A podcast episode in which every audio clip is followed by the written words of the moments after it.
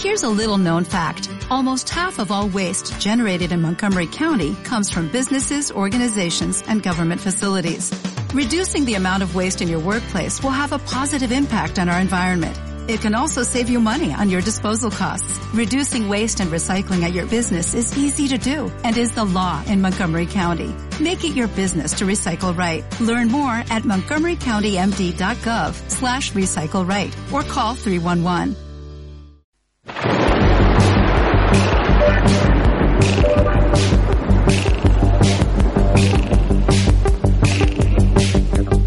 Nace un espacio donde profesionales de las diversas disciplinas de la salud se unen con un solo objetivo. Tu bienestar.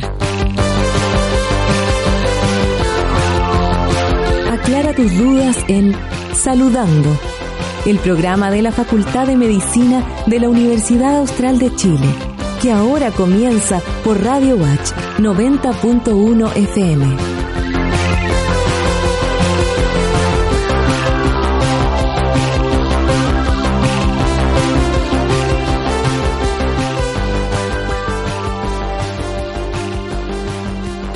Hola, bienvenidos y bienvenidas hoy lunes 22 de abril a nuestro segundo capítulo de Salud Ando, el programa de la Facultad de Medicina de la Universidad Austral de Chile.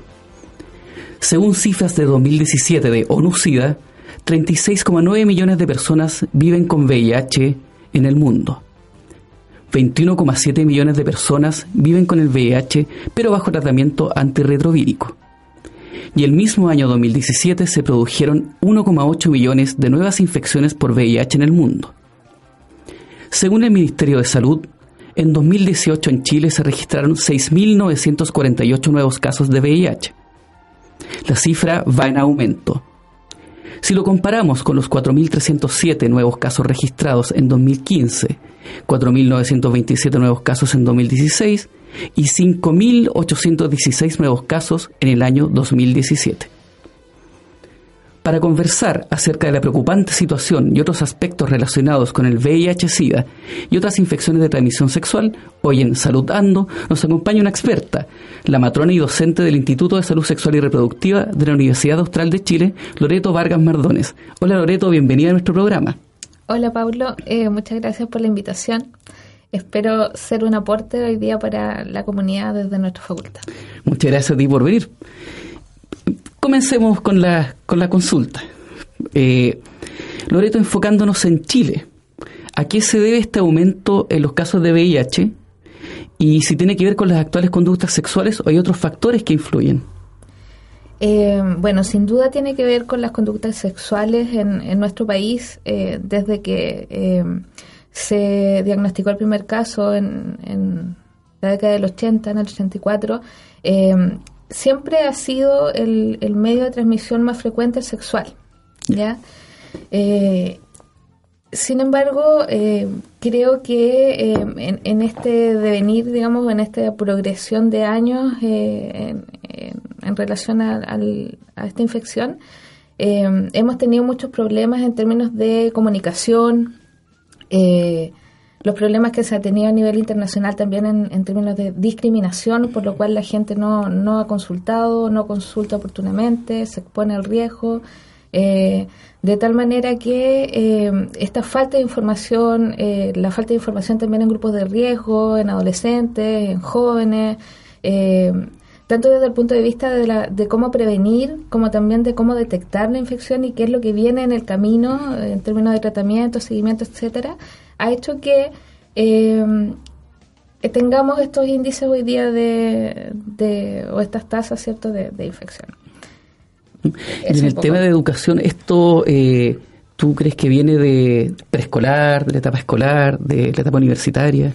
Yo creo que viene como de, de la etapa preescolar y escolar. Eh, es conocido ya, ¿cierto?, que todas las dificultades que hay para hablar de sexualidad en, nuestros niños, en nuestros adolescentes.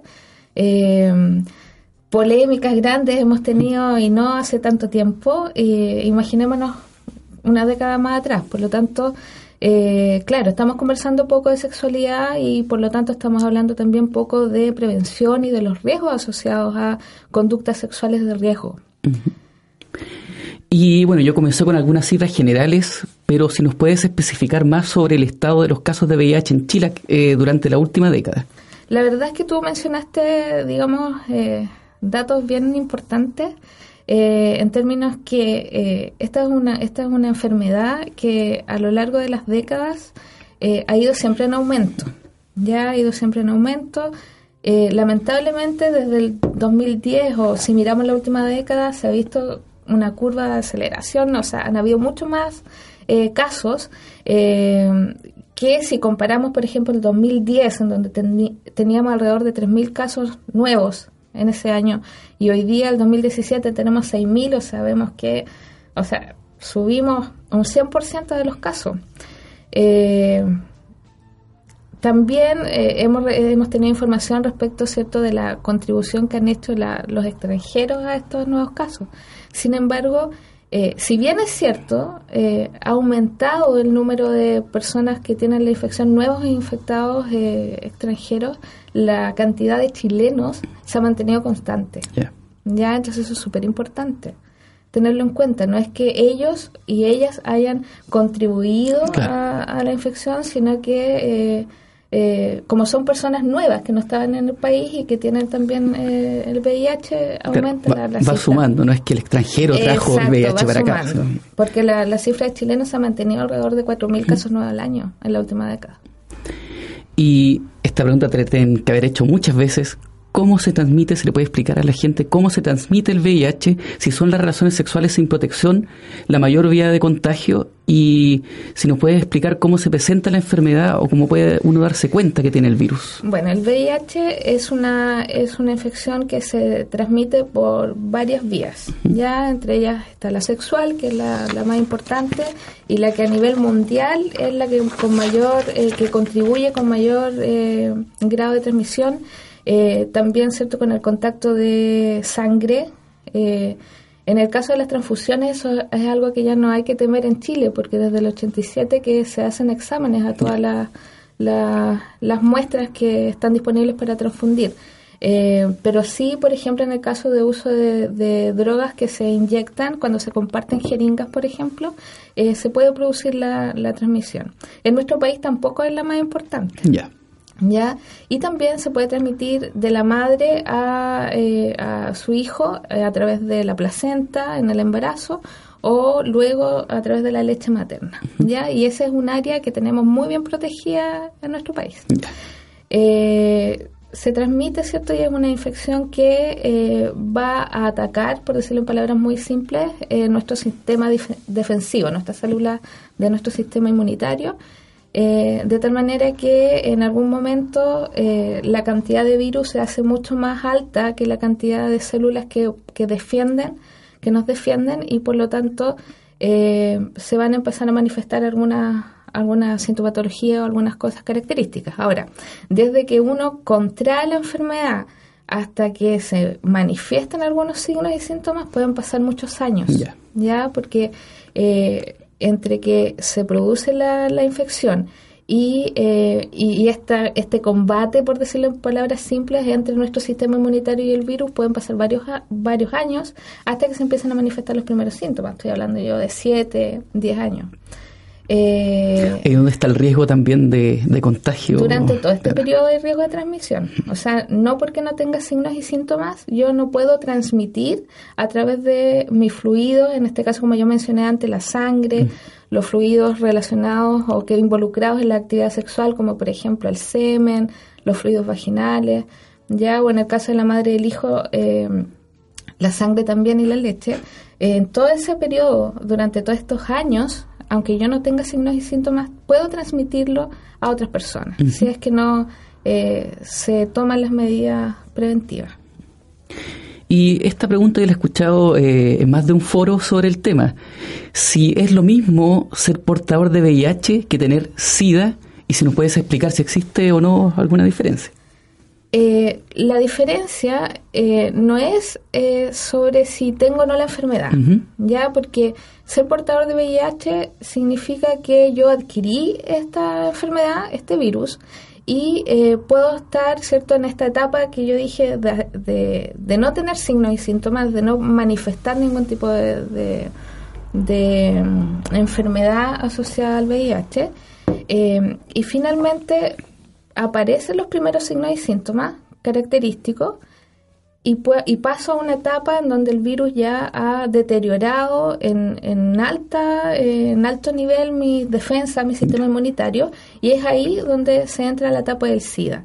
La etapa del SIDA es como la etapa final de la, de la infección, en donde el sistema inmunitario y las defensas de la persona están tan afectadas que enfermedades simples, un resfriado o alguna infección bacteriana que en una persona con un sistema inmunitario eh, normal eh, no sería un gran problema, en una persona con VIH puede causar incluso la muerte. Entonces, una persona que tiene SIDA también es portador de VIH, ya por decirlo de alguna manera. Pero al ser portador y no manifestar signos y síntomas, yo también puedo transmitir la enfermedad. Y la etapa del SIDA, para hacer la diferencia, tiene que ver con qué tan afectado está mi organismo producto de tener esta enfermedad. Y es en esta etapa en donde las personas tienen cáncer, tienen infecciones muy graves eh, e incluso pueden morir. Y Loreto, ¿cuáles son las poblaciones de mayor riesgo en adquirir el VIH? En nuestro país, la población de mayor riesgo sigue siendo históricamente los hombres que tienen sexo con hombres, ¿ya? Y digo hombres que tienen sexo con hombres y no eh, gays, porque eh, no es... Eh, no solo los hombres que se declaran gay tienen sexo con hombres, ¿ya?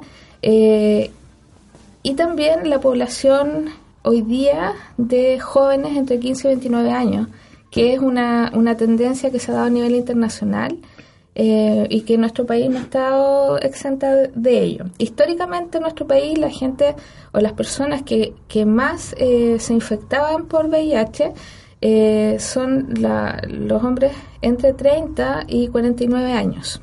Mujeres también, pero como dije anteriormente, principalmente los varones.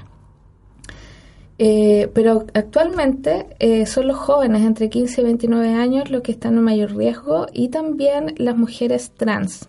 Ya, o sea, si miramos hoy día quiénes son los grupos de mayor riesgo, los hombres que tienen sexo con hombres, los jóvenes entre 15 y 29 años y las mujeres trans. Ahora, hay que tener igual ojo porque eh, las prácticas sexuales hoy día también son mucho más abiertas, por lo tanto catalogarte como homosexual, catalogarte como heterosexual, no necesariamente tiene que ver con el tipo de práctica sexual que tú tienes y por lo tanto la exposición al riesgo. ¿Se podría hablar de identidad y de conducta sexual? Claro, eh, identidad que tiene que ver con qué género en el fondo te identificas, pero también tiene... Eh, es eh, con quién tienes relaciones sexuales finalmente. o sea, porque tú puedes decir yo soy heterosexual, pero finalmente llegar a tener una práctica sexual con alguien eh, de tu mismo de tu mismo sexo. Y por ejemplo, en el caso que tú hablabas de eh, sexo entre hombres, pero que no, no, no, se identifican, por ejemplo, como gay. Esto es algo que, según lo, lo, que tú has podido estudiar, esto es algo que se ha manifestado siempre, pero ha sido tabú o es una práctica sexual eh, actual? Eh, mira, no sé si es actual, o sea, no sé si tiene que ver con, con, el periodo histórico, eh, pero sí, son prácticas que, que se han dado siempre. quizás hoy día se viven con menos culpa o con menos, ya con más, con más libertad. Más libertad. Eh, sin encasillarse en, determinada, una determinada orientación sexual. Eh, pero, pero sí, o sea, las personas en nuestro país que más eh, padecen esta, esta enfermedad son los hombres que tienen sexo con hombres. Muchas gracias, Loreto. ahora vamos a escuchar algo de música. Y ya que estamos con una experta en salud sexual, vamos a escuchar un tema sobre, sobre sexo de su álbum La voz de los 80 de 1984. Estos son Los Prisioneros con su canción Sexo.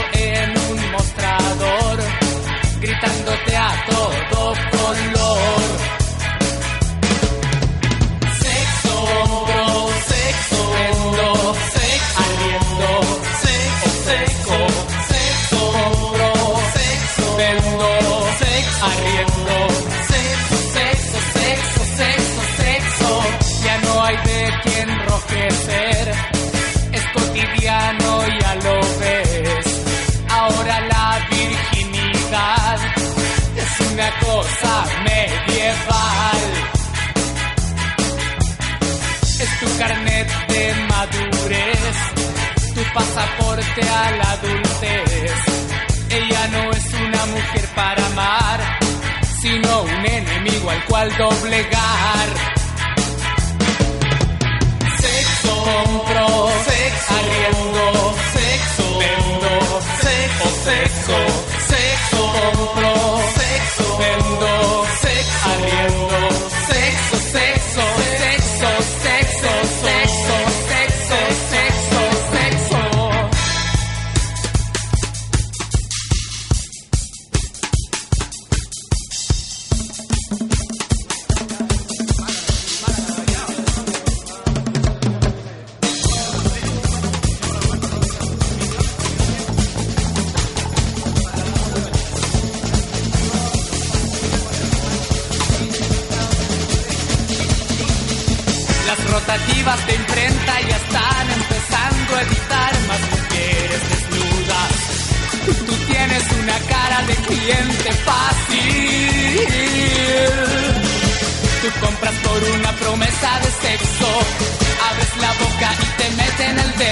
y le sigues el juego y les das tu dinero y te sientes muy hombre y me río en tu cara de tu estupidez.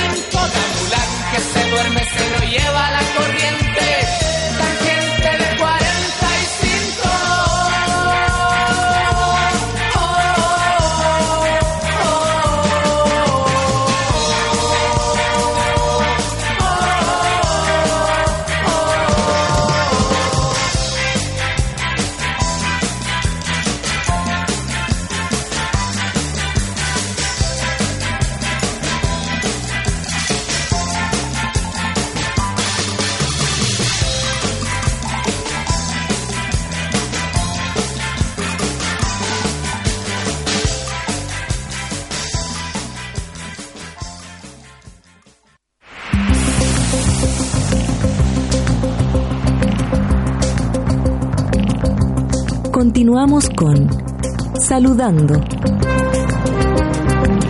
El programa de la Facultad de Medicina de la Universidad Austral de Chile. Por Radio Watch 90.1 FM.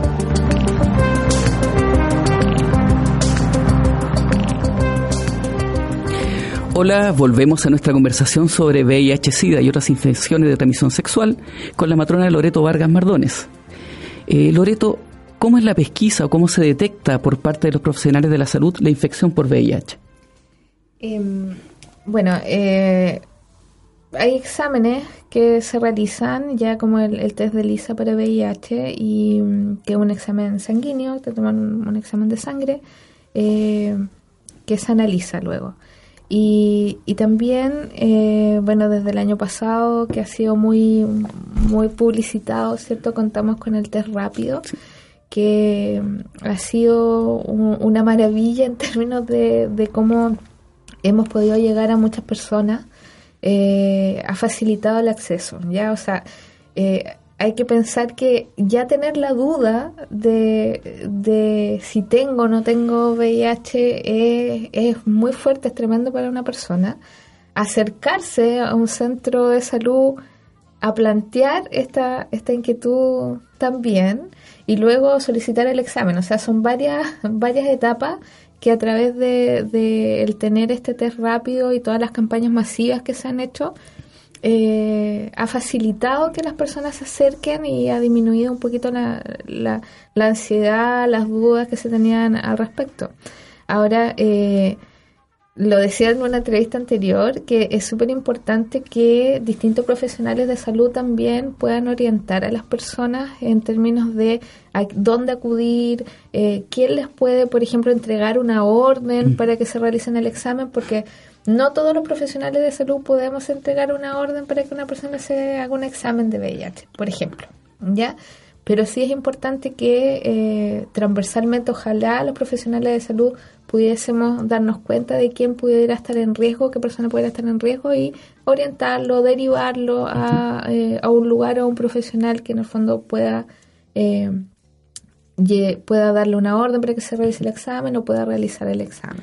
Y por ejemplo, eh, respecto a lo mismo, para quienes nos están escuchando, eh, ¿cómo es el proceso? Por ejemplo, si eh, yo tengo sospecha de que puedo estar infectado con VIH y quiero hacerme este examen, ¿dónde tengo que acudir? Eh, ¿Es algo, es tan rápido el examen como, como, se cuenta? Depende, o sea, depende del examen que estemos hablando. Si es un test rápido, el test rápido se demora en estar el resultado entre 15 a 20 minutos. Ya. Ya versus el examen histórico que hemos hecho, que es el, examen de sangre, que se, se va al laboratorio, se demora unos días en volver el resultado.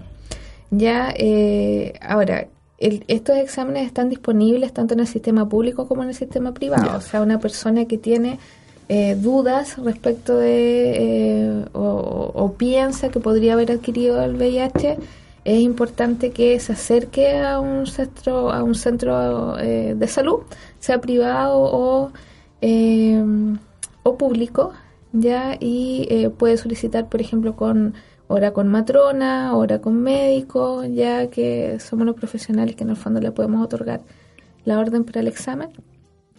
Y, eh, y lo que es muy importante es que eh, el profesional le haga una entrevista, porque es, importante disminuir la ansiedad, entregar información clara, dilucidar también, aclarar cuándo ocurrió el, el evento del riesgo, porque eh, hemos escuchado también, ¿cierto?, que hay un periodo de ventana, un periodo de ventana en el cual si yo me hago el examen, o sea, tuve relaciones sexuales, por ejemplo, de riesgo, ¿ya?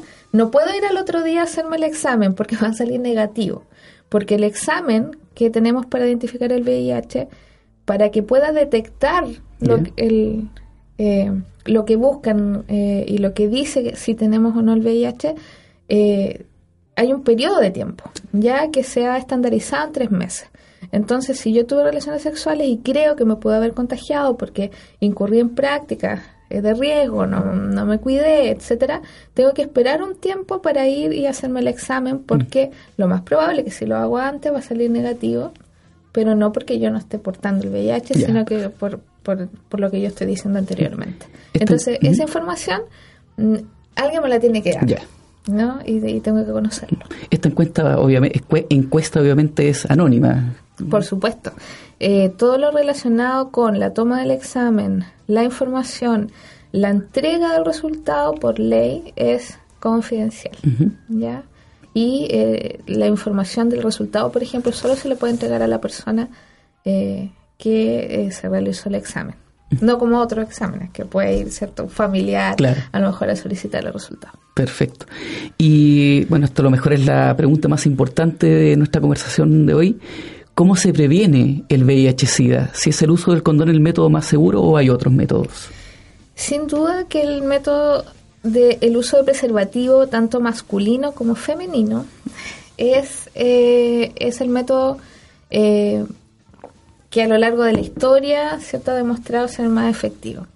Hay otros, hay otras formas, ya la abstinencia, eh, está también cierto el, el, tener una pareja única sexual, y para eso, bueno, tenemos que tener el compromiso con el otro de, de que así sea. Eh, el realizarme el examen, ya realizarme el examen y por lo tanto saber si tengo o no tengo VIH eh, para iniciar tratamiento, para eh, prevenir, ¿cierto? transmitírselo a otras personas también. Ahora, sin duda, el uso preservativo eh, es el, el, método más, más eficiente, teniendo en cuenta que todas las otras cosas que mencioné, ¿cierto? pudiese no, no ser tan seguro. O sea, yo puedo estar seguro de que yo soy pareja única, pero no sé qué pasa con mi pareja. Por ejemplo, la abstinencia, digamos que estamos en un contexto en donde no, no es tan probable tampoco. Por lo tanto, la única forma que tengo yo de protegerme es eh, pidiendo, exigiendo el uso preservativo y usándolo, ¿cierto? Si es que eh, es el tipo de preservativo femenino o masculino, dependiendo de, de quién sea. ¿El preservativo se puede adquirir de forma eh, gratuita, rápida? El preservativo masculino está disponible en todos los servicios de salud, en forma, eh, ¿cierto? Los servicios de salud público. Eh, también hay otros, hay otros, eh, hay, hay, otros organismos, unidades, grupos en donde se distribuye el preservativo. en todas las farmacias hay preservativos, ¿cierto? Hay de todos los precios todos son, eh, digamos, eh, eh, eficaces, hay que saber utilizarlo también, y ese es un tema. Ya nosotros, digo nosotros, la matronería, hacemos mucho mucha publicidad al respecto del uso del preservativo, porque si bien es cierto, el preservativo masculino es muy fácil de tener acceso a él, no siempre se usa en forma correcta. ¿ya? Y eso es también algo muy importante. El preservativo se debe usar durante toda la relación sexual, ¿ya? Eh, no solo al momento de eyacular, por ejemplo, eh, en las prácticas de sexo oral también es importante usar el preservativo. Eh, en el caso del preservativo femenino no, no está tan difundido, digamos, ya no, no, es, tan, no es tan conocido, ya pero también e, existe, no está tan masificado, ya por decirlo de alguna manera. Eh, las mujeres lo desconocen un poco más. Eh, se me fue un poco la, idea, pero... si, era fácil adquirir esto... Sí, es, relativamente fácil adquirirlo, pero también se necesita una información clara eh, al respecto. Otras cosas que quería mencionar respecto de, de la prevención eh, no solo el uso de preservativo, no solo, no solo la detección precoz, sino que yo creo que también es importante eh, pensar, empezar a pensar distinto eh, en términos de la educación que realizamos, la difusión de información, lo que dije al inicio, cómo hablamos de sexualidad con nuestros niños, con nuestros jóvenes. cómo nos quitamos la venda en términos de que nuestros jóvenes están teniendo relaciones sexuales eh, precozmente, esa es una tendencia que ya se viene por décadas. Eh, no podemos pensar que nuestros adolescentes no tienen relaciones sexuales, eh, incurren en prácticas sexuales de riesgo como es el sexo anal, por ejemplo, porque piensan más en prevenir el embarazo que en prevenir una infección de transmisión sexual y el VIH. como también le enseñamos a nuestras niñas y a nuestras jóvenes a exigir el preservativo, eh, porque eh, nos pasa, pasa mucho entre, la, entre las chicas que eh, no piden el preservativo, no lo solicitan porque tienen miedo de solicitarlo a sus parejas, porque la pareja vergüenza. les da vergüenza, porque la pareja les va a decir que, oye, ¿por qué estás desconfiando? Que tiene que ver un poco, ¿cierto?, con las relaciones entre hombres y mujeres. entonces hay, varias cosas que hacer, ¿ya? en términos de, de cómo nos cuidamos de esta infección y de otras. Y enfocándonos nuevamente en Chile, ¿qué otras infecciones de transmisión sexual son, hacia grandes rasgos, son prevalentes en nuestro país? ¿Se tienen los mismos métodos de prevención que el VIH? Eh, bueno, los, las otras infecciones de transmisión sexual que, que, tienen alta prevalencia en Chile es la sífilis, ya gonorrea especialmente, eh, son infecciones que también han aumentado. O sea, en el fondo estamos como en la misma, vamos como en la misma bola de nieve. Ya, está relacionado. Está, está, relacionado, porque si estamos teniendo conductas, mayores conductas de riesgo, eh, nos estamos cuidando poco. Eh, por supuesto que tenemos más riesgo de tener VIH y todas las otras infecciones de transmisión sexual.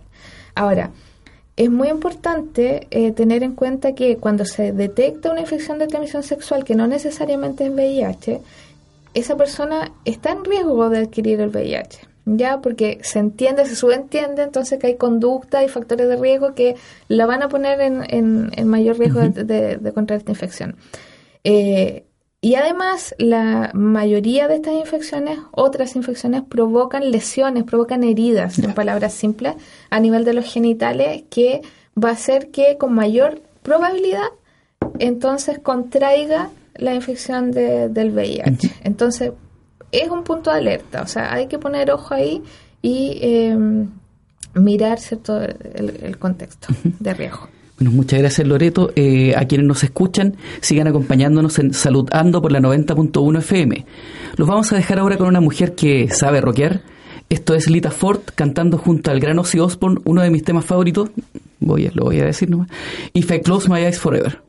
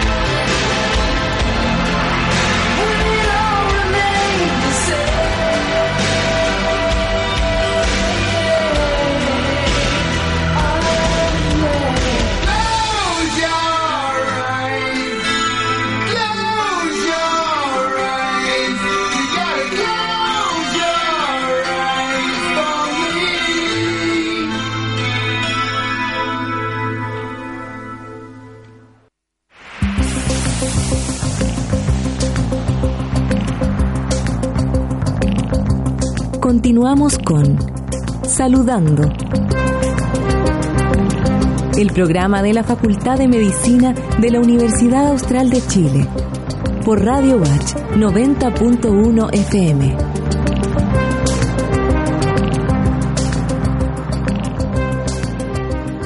Amigos y amigas, están escuchando Salud Ando, el nuevo programa de la Facultad de Medicina de la Universidad Austral de Chile por la 90.1 Radio Watch FM. Hoy en nuestro segundo capítulo estamos con la matrona y docente del Instituto de Salud Sexual y Reproductiva, Loreto Vargas. Eh, Loreto, para finalizar, ¿qué está haciendo la Universidad Austral de Chile actualmente respecto a la situación del VIH, SIDA y otras infecciones de transmisión sexual en nuestro país? Em, mira, yo creo que tener este programa, por ejemplo, estemos hablando de estos temas es, un, es un punto importante. Eh, debo decir que, bueno, llevo 12 años eh, en, esta carrera académica y la verdad es que en especial la, carrera en la cual yo hago docencia, que es la carrera de obstetricia, de matronería, eh, siempre eh, generamos actividades que tengan que ver con la prevención de infecciones de transmisión sexual, con una sexualidad saludable, con la no discriminación, digamos que son temas que están todos relacionados. Eh, con cierto el respeto por la diversidad sexual, etcétera. Y la verdad es que la facultad siempre ha apoyado o no ha entorpecido la realización de estas actividades. Eh, a pesar que a lo largo de la historia igual hemos tenido algunos inconvenientes. Eh, yo creo que eh, hay una tarea así importante desde la facultad y que es el fomento y la transversalización de estas temáticas. yo creo que también el fortalecimiento de que como red, como distintos profesionales de salud, miremos estas problemáticas y no solo como de determinadas carreras. ya si bien es cierto, la carrera de nosotras tiene que ver directa tiene que ver directamente con la salud sexual eh, y por lo tanto cierto somos los que más activos nos vemos en este tema. Creo que, que como facultad también tenemos que hablar más en términos de la diversidad de la no discriminación de cómo influye la salud sexual y, y todos los digamos los los factores que influyen en cuando en, que yo esté en riesgo o no, en qué medida tomo para cuidarme o no, eh, cómo eh, le otorgo información a las personas y cómo eh, también facilito el acceso a los exámenes, por ejemplo, y etcétera. si me permiten, para terminar redondeando un poco, quisiera decir que si bien es cierto la historia de esta infección en nuestro país eh, ha marcado como a ciertos grupos de riesgo, es importante que eh, las personas no nos, no nos sintamos como que no estamos en riesgo, ¿ya? Porque si bien dije, cierto, que el grupo de mayor riesgo es hombre que tiene sexo con hombre, eso no significa que yo, mujer, por ejemplo, o eh, heterosexual, no tengo riesgo de, de, tener esta infección. Eh, muchas veces tenemos parejas heterosexuales en las cuales eh, el hombre, ¿cierto?, tiene muchas parejas, o la mujer también, voy a decir el hombre porque es como lo más habitual, eh, sin protección y las mujeres nos infectamos, ¿cierto?, en mayor cantidad con nuestra supuesta pareja estable. Entonces, eh, los jóvenes, o sea, no estemos pensando que los jóvenes no tienen relaciones sexuales y no tienen riesgo tenemos que dejar de pensar en que esto es de algunas personas, de algunos grupos. Esta es una infección que hoy día puede afectar a cualquier persona, de la orientación que sea, de la edad que sea. Todos y todas estamos en riesgo. Exactamente. Así que es súper importante saber que tanto en el sistema público como privado podemos acceder a los exámenes, podemos acceder a consejería, a orientación. Eh, y, de esa manera empezar cierto a, disminuir estas cifras o mantenerlas estabilizadas.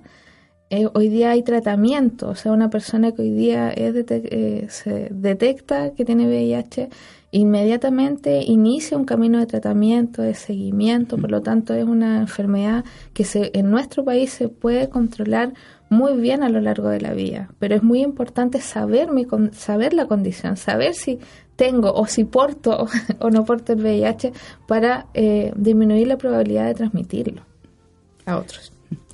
Muchas gracias Loreto por acompañarnos en este capítulo. Y, eh, y a quienes nos escuchan, esperamos hayan aprendido y, y se hayan entretenido con nuestro programa. Ya saben, a cuidarse, a cuidarnos. A cuidarnos. A cuidarnos. Y les dejamos cordialmente invitados a sintonizar Salud Ando el próximo lunes al mediodía por Radio Watch 90.1 FM, online www.vinculación.watch.cl y streaming en Facebook Radio Watch. Y atentos y atentas al anuncio de nuestro próximo invitado o invitada. Un abrazo, chao, hasta la próxima.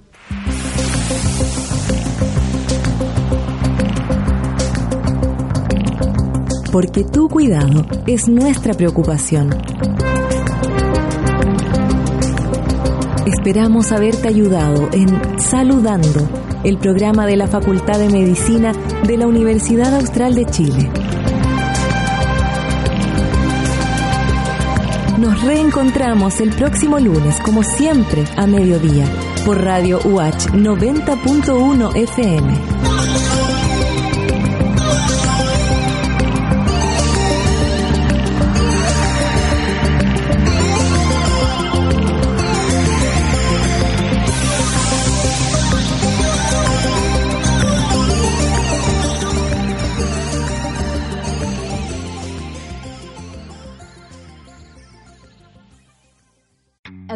Western Union customer, you can enjoy a $0 transfer fee on your first international online money transfer. Send money to your family and friends back home the fast, easy, and reliable way. Visit westernunion.com or download our app today to get started, and your first transfer fee is on us. FX gains apply, not available for credit cards and transfers to Cuba. Services offered by Western Union Financial Services Inc. and MLS 906983 or Western Union International Services LLC and MLS 906985.